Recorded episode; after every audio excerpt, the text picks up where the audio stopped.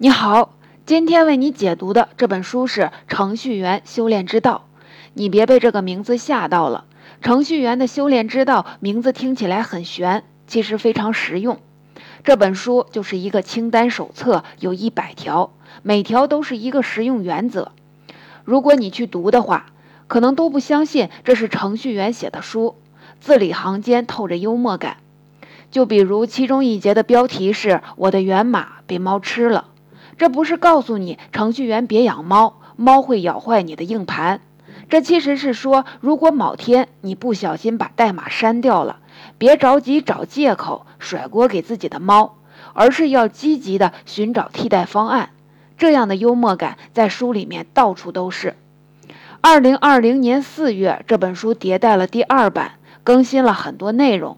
它的第一版是在二十年前出版的，在这二十年里面。全世界有很多程序员都把这本书当做自己的进阶手册。这本书并不是一本程序员入门书，而是让一个程序员从菜鸟进阶成高手的书。说到程序员，很多人可能会觉得程序员就是一群手艺人，不爱交流，就是闷头做自己的事儿。虽然看不懂他们在干嘛，但是总能看到他们在学习，提高自己的手艺。不只是普通读者，就连很多刚入行的程序员也都是这么认为的。他们认为程序员就是一个手艺人，只需要实时的精进自己的手艺，让自己程序运行的更快、更好、更少出现 bug，就一定可以成为程序员高手。他们认为程序员本质上和其他手艺人没有区别，就像是日本的寿司之神小野二郎一样。年复一年的精进自己的寿司手艺，最后就能成为顶级大师。其实，程序员和手艺人还不一样。手艺人追求的是完美，他们会把经过自己手的创造物，不论是一个寿司，还是一把宝剑，或者是一个机械零件，都要尽可能的做到完美。而程序员，更准确的说，应该是软件工程师、码农。他们不像手艺人那样有强烈的理想主义，总是追求完美。相反的，他们是一群务实的高手。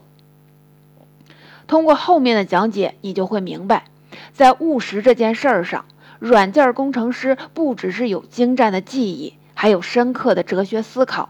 也就是这本书的中文版副标题：为什么会叫通向务实的最高境界？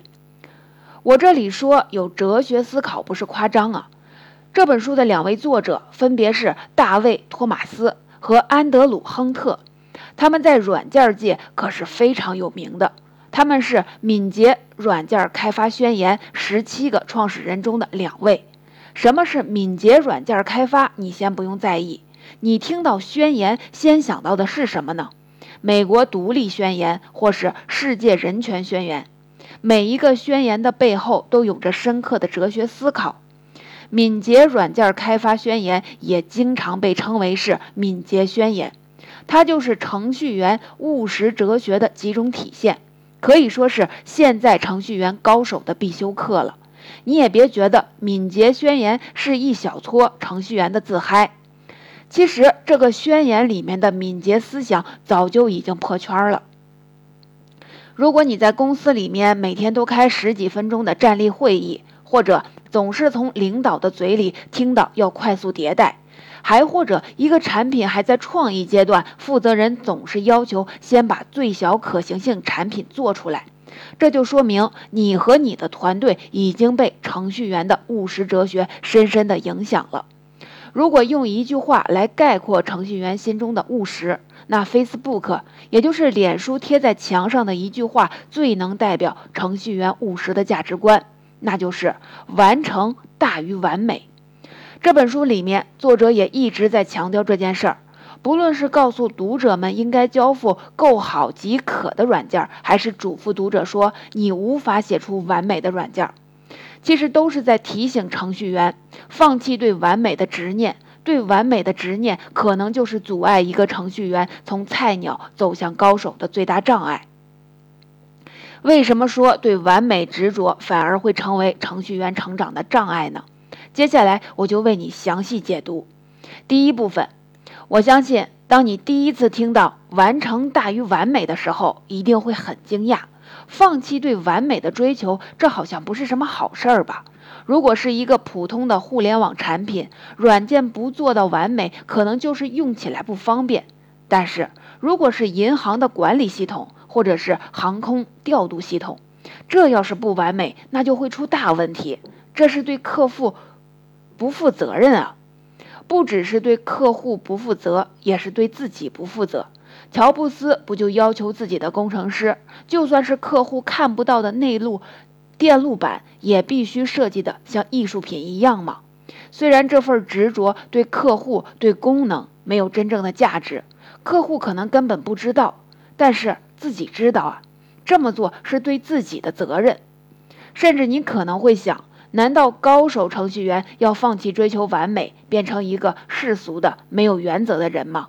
那样的话，我宁愿不做高手。你想错了，高手程序员放弃对完美的追求，不是不负责任，反而是最负责的做法。不只是对自己负责，更是对客户负责。我举个例子，十七世纪的著名荷兰画家伦勃朗。有一幅经典的画《夜巡》，这幅画可以说是艺术史上的精品。不过，它却是一件非常失败的产品。《夜巡》这幅画本来是伦勃朗受到了阿姆斯特丹民兵队的委托，给民兵队成员们的画肖像。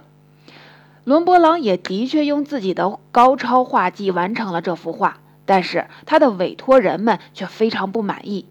因为支付了同样报酬的人，有的人在画里就非常不明显，甚至还被人挡住了脸。所以说，伦勃朗追求了画作本身的完美，却完全没有考虑客户的需求，这其实就是没有对客户负责。然后客户就把伦勃朗告上了法庭，让他的声誉大跌，这也成为了伦勃朗人生的转折点。后来，他一步一步走向了破产的边缘。临死的时候贫困潦倒，连一个像样的墓地都没有。这也可以说，伦勃朗为了追求完美，没有做到对自己负责。程序员之所以用不追求完美的方式对客户负责，就是因为在这件事儿上吃过太多的亏了。我自己就是个软件工程专业毕业的。我记得非常清楚，当时学习的所有软件工程的教材里面都会介绍一个软件项目的流程模型——瀑布模型。瀑布模型就是说，软件开发的过程从需求分析开始，设计、开发、测试、部署，每个过程都必须按照步骤，一个结束了再进行下一个步骤，就像是瀑布一样，上游的工作完成了，才能流流到下游。这个模型可以说是最有名的模型，但是也是最不实用的模型。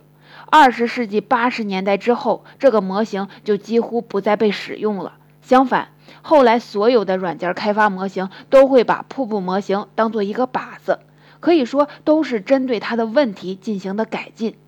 其实现在的软件开发，瀑布模型里面说的几个步骤也都需要，就比如需求分析。要想开发软件，那得先知道软件给谁用，实现什么功能，有什么性能要求等等。知道了这些，后面的设计开发才不会做无用功。万一需求没有搞明白，等设计开发完了才发现错了，到头还还要重新来，浪费时间精力。所以，按照这个开发模型去做的话，程序员要想对客户负责，对自己负责。那么就必须把每个步骤都做到完美，需求完全搞清楚了，设计才不会出错；设计完美了，开发才可以有效率。如果任何一个步骤有一个小问题，那么在后续的过程中，这个问题就会被放大，导致软件无法满足需求，甚至返工重做。可是没多久，程序员们就开始因为这个模型吃亏了。因为软件开发要做的事情发生了变化，在计算机刚开始商用的时候，软件开发要实现的产品一般都是仓库管理系统、财务管理系统等等这样的商业项目，而且当时主要做的也是把原来需要人在纸上做的事情搬到计算机上，所以这个时候。程序员要是实现什么功能是很明确的，仓库管理、财务管理、业务流程等等都已经非常成熟了。程序员要做的就是把它们在软件上重做一遍。但是再往后就不是这样了，计算机不再是只满足商业需求，也就是二 B 业务，开始进入个人和家庭，也就是二 C 业务。尤其是当互联网发展起来之后，很多程序员要开发的软件需求满足的是个人需求。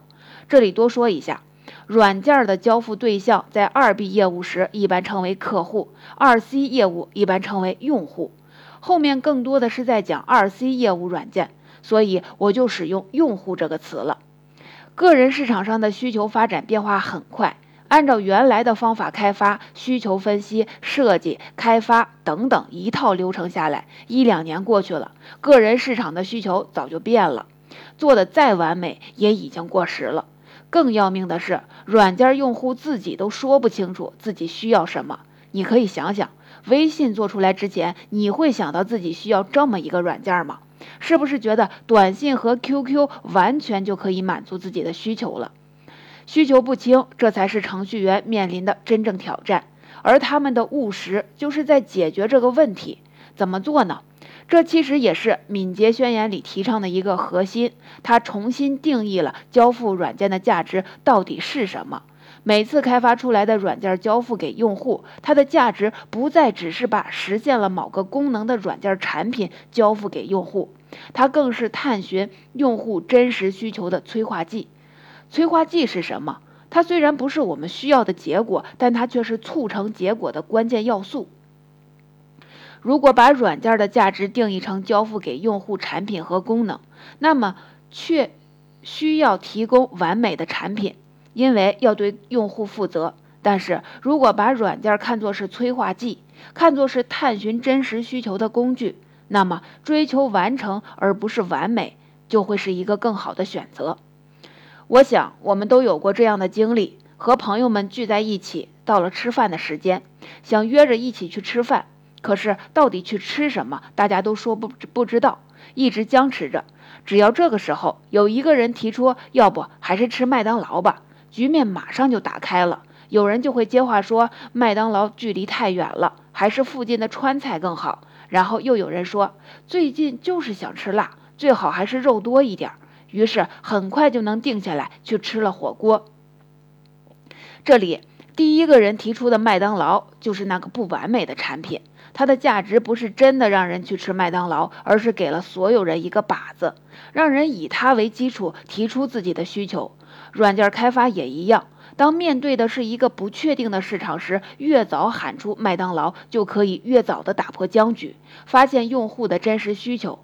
不论是不完美的软件还是麦当劳，他们的价值重点不在用户使用它们，而在于程序员可以通过它们发现真正的需求。很多人都听过最小可行性产品，也就是 MVP，这其实就是用产品当做催化剂的最佳实践之一。开发一个新产品时，不要只相信创始人的个人经验，也不要相信用户调研。有一个想法之后，要尽快把一个功能最精简、最开发时间最短、成本最低的产品做出来，从真实的用户那里获得反馈。当然。关于最小可行性产品的具体内容，可不是我这里说的这么简单。什么样的产品算是最小可行性产品？如何获得真实反馈？又如何从反馈中发掘真实需求？这是有一套方法论的。这里推荐你去阅读《精益创业》，我这里就不详细介绍了。当了解了这些之后，我们回头再看“完成大于完美”这句话。为什么这句话是程序员务实的体现？因为它让程序员别把目标放在结果上，只想着结果要完美，更重要的是过程。别光想着要做什么，还要知道怎样才能做到。高手程序员不是放弃了完美，而是用更快的速度、更少的成本先完成，用真实的产品让用户反馈。第二部分，当然了，要想成为一个高手程序员。可不是把思想转变一下，从原来的追求完美变成完成大于完美就可以了。通过前面的介绍，我想你应该也明白了。说是完成，其实只是实现最终目标的第一步。快速完成最最小可行性产品，用它获得真实反馈。然后呢，肯定还想需要持续的变更和持续的改善。每一次完成，其实都是实现最终目标的一小步。那么问题来了，怎么才能做到持续变更、持续改善呢？这就是程序员务实的另一方面。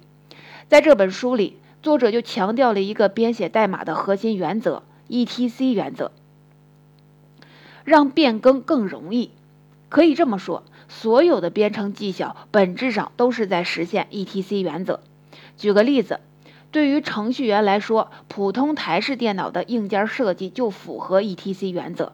如果内存不够了，可以打开机箱增加一个内存条；如果速度慢了，拆下 CPU 换一个。也就是说，你的需求发生变化后，通过很少的变更就可以继续满足自己的需求，不用把整台电脑都换掉，那样成本会很高。相反的，现在的手机就不符合 ETC 原则。别说增加内存了，就是电池都不能随便换。如果你需求变了，那就只能买新手机。当然了，这里是用硬件来举个例子，硬件更新周期长，不那么容易变更也是没有问题的。但是软件就不一样了。前面讲了，程序员可不是做到完成大于完美就完了，最重要的是能持续改善。软件的持续改善，那很可能是上午发布的内容，下午就有了反馈，就需要进行改善了。如果程序员写的代码不能应对这样的变更，每次都要把代码重新写一遍，那么成本可就太大了。所以，别看前面说了要先做一个最小可行性产品，要赶快投放市场，获取真实反馈，这的确没错，但是这也只能说对了一半儿。还有另外一半必须保证才行，那就是这个最小可行性产品的实现要符合 ETC 原则，容易变更。当你听别人说他有一个绝好的想法，现在正在做最小可行性产品，很快就要上线投入市场了，你可别马上就认为他很了不起，他很务实。你一定还要去问问他，对于变更他还做了什么。如果他什么也没做，只是单纯的追追追求最小可行性产品，那么最后的成本反而会很高，甚至还不如最直接的做法，把所有的功能都做全了再上线。其实，ETC 不只是实现持续改善的一个简单原则，它本身就是一个实现持续改善的解决方案。如果给程序员最深恶痛绝的事情排个序，变更需求绝对可以排在前三。这其实可以理解。假如说老师给你布置作业，说今天晚上要把《出师表》背下来，第二天检查，结果你晚上都快背完了，收到了老师发来的信息，说作业布置错了，明天不是考《出师表》，而是考《鸿门宴》。知道这个消息，你是不是也得崩溃？程序员也是一样。每当产品经理提出需求后，他们恨不得让产品经理签字画押，承诺一定不会改需求了。可是。需求不是产品经理说了算的，真正决定需求的是用户。要想对用户负责，那就要允许需求变更。在敏捷宣言提倡的价值观里面，也有一条：响应变化高于遵循计划。其实这也是普通程序员和高手程序员的重要区别。只有先具有了灵活的意识，才能有灵活的解决方案。当一个程序员认为一个需求就应该是板上钉钉的时候，错误的种子就已经埋下了。一个高手程序员面对需求变更，想到的不是让产品经理签字画押保证不变，而是利用 ETC 原则让变更更容易，让变更做好准备。就比如说吧，假如你去学习编程了，那么你一定会学到一个六字真言：高内聚，低耦合。高内聚的意思就是说，设计代码模块的时候，内部功能的聚合程度要尽可能的高。低耦合的意思是说，模块和模块之间的耦合程度要尽可能的低。形象点理解的话，你可以把程序的模块化想象成是给快递打包。要想打包的好，首先必须要把快递盒子给塞满，不能晃荡，也就是高内聚。然后还要把盒子封装好。多缠几圈胶带，不能让里面的东西露出来，这就叫低耦合。快递露出来了，最多就是丢东西；代码暴露出来了，影响的那可是模块和模块之间的调用。如果代码模块没有封装好，更新更换都会特别麻烦。实现了高内聚低耦合，就能保证代码模块有良好的设计。万一需求变更了，那就会出现两种情况：要么是代码模块本身可以不变，变的是模块互相之间的拼接，就像是乐高积木一样；要么是某个模块性能跟不上了，那只需要更换这个模块里面的程序，不会影响其他模块里面的代码。前面讲的给台式电脑换 CPU 就有点这个意思。不论需求是不是发生了变化，当一个程序员在按照高内核、低耦合编写自己的程序的时候，其实就已经在为变更做准备了。不只是高内聚低耦合，还有一个原则，也是程序员实现软件要遵守的，这就是代码模块要尽可能的复用。比如说，你用一个代码模块实现了搜索功能，可以快速的把符合条件的内容找出来。那么，不论是在电子书内容的搜索，还是网页内容的搜索，就别再重新发明轮子了。需要搜索的时候，调用同一段代码就可以了。在应用复用原则的时候，普通人或是菜鸟程序员可能都会误解，感觉复用就是程序员的合理偷懒，已经有了功能就不用再做。其实，对复用来说，节省成本只是附带结果，它更重要的功能是管理一致性。什么意思呢？就拿前面搜索功能来说吧，如果这个功能没有被复用，而是程序员很勤快的把它复制了两份儿，一份儿用在了电子书搜索功能里面，一份儿用在了网页搜索功能里面。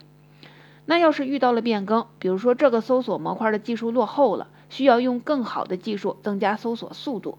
那最开始的勤快就会给变更带来麻烦，必须把两个复制的模块都做同样的修改才行。而如果这部分代码是被复用的呢，就没有这个麻烦了，只需要一次修改，全部调用这个模块的代码都可以用到最新的搜索技术。而且这还不是麻烦不麻烦的问题，现在普普通通一个软件产品都可能会有几十万行的代码，需要上百人的协作。如果没有把复用原则执行好，那么就是一个小更改都可能让整个产品出现 bug，导致崩溃。前面讲的这些方法，还都是程序员在编程技术上做出的对应。为了应对变更，程序员高手的方法可不只是停留在技术层面，他们还会在组织团队和制定流程的层面上给出自己的解决方案。就比如站立会议。这是在很多敏捷开发方法里都会用到的技术。你别觉得站立会议只是会把原来坐着开会变成了站着开会，其实这是用站立的方式倒逼缩短开会时间。因为坐着开会比较舒服，不自觉的就会拖延开会时间。保证每次站立会议不会超过十五分钟，这样才能让站立会议成为每天的日常会议。每天十几分钟还是可以承受的。这样，团队里面的每个人每天都能和其他人做一次同步，知道其他人都做了什么，项目都发生过什么变化，自己是否需要做相应的调整。还有看板方法，除了让编程这种看不见工作量的工作变得可见可衡量，它也是所有人同步进度的公告栏。有了看板，就不需要刻意通知，团队里的每个人都能知道项目的进展情况。其实。敏捷宣言就是程序员应对变更的指导方针。这个宣言不是我们每次解读的重点，感兴趣的话，你可以自己去了解相关的内容。总结，讲到这里，这次解读的核心内容就讲完了。通过前面程序员面对完美和变更的态度，我想你也会和我一样有这样一个感觉：高手程序员都是一群能给自己重新设计议题的人。他们本来是用编程的方法实现用户需求的一群技术人员，但是他们并没有把自己限定在一个确定框架范围内去解决问题。当他们发现无法获得确定的需求时，不是要求用户或是产品经理必须把需求确定下来，而是跳出编程技术的框架，他们重新定义了产品的价值。产品不再是简单的给用户提供功能，而是变成了探寻用户需求的工具。在更高层上把解决问题解决掉。面对持续改善问题时的也一样，程序员也没有停留在原有的议题里面，想着怎么能减少变更，而是跳出了原有的问题框架，想着如何可以适应变更。为了做到适应变更，不只是在编程技术这一个层面给出了自己的解决方案，在团队建设和流程制定上也有自己的解决方案，甚至都总结出了相应的指导思想。所以，如果让我说什么是程序员的务实，我会说，不是死磕追求完美的精神，而是为了实现最终的目标，总能跳出框架，为自己重新设计议题的能力。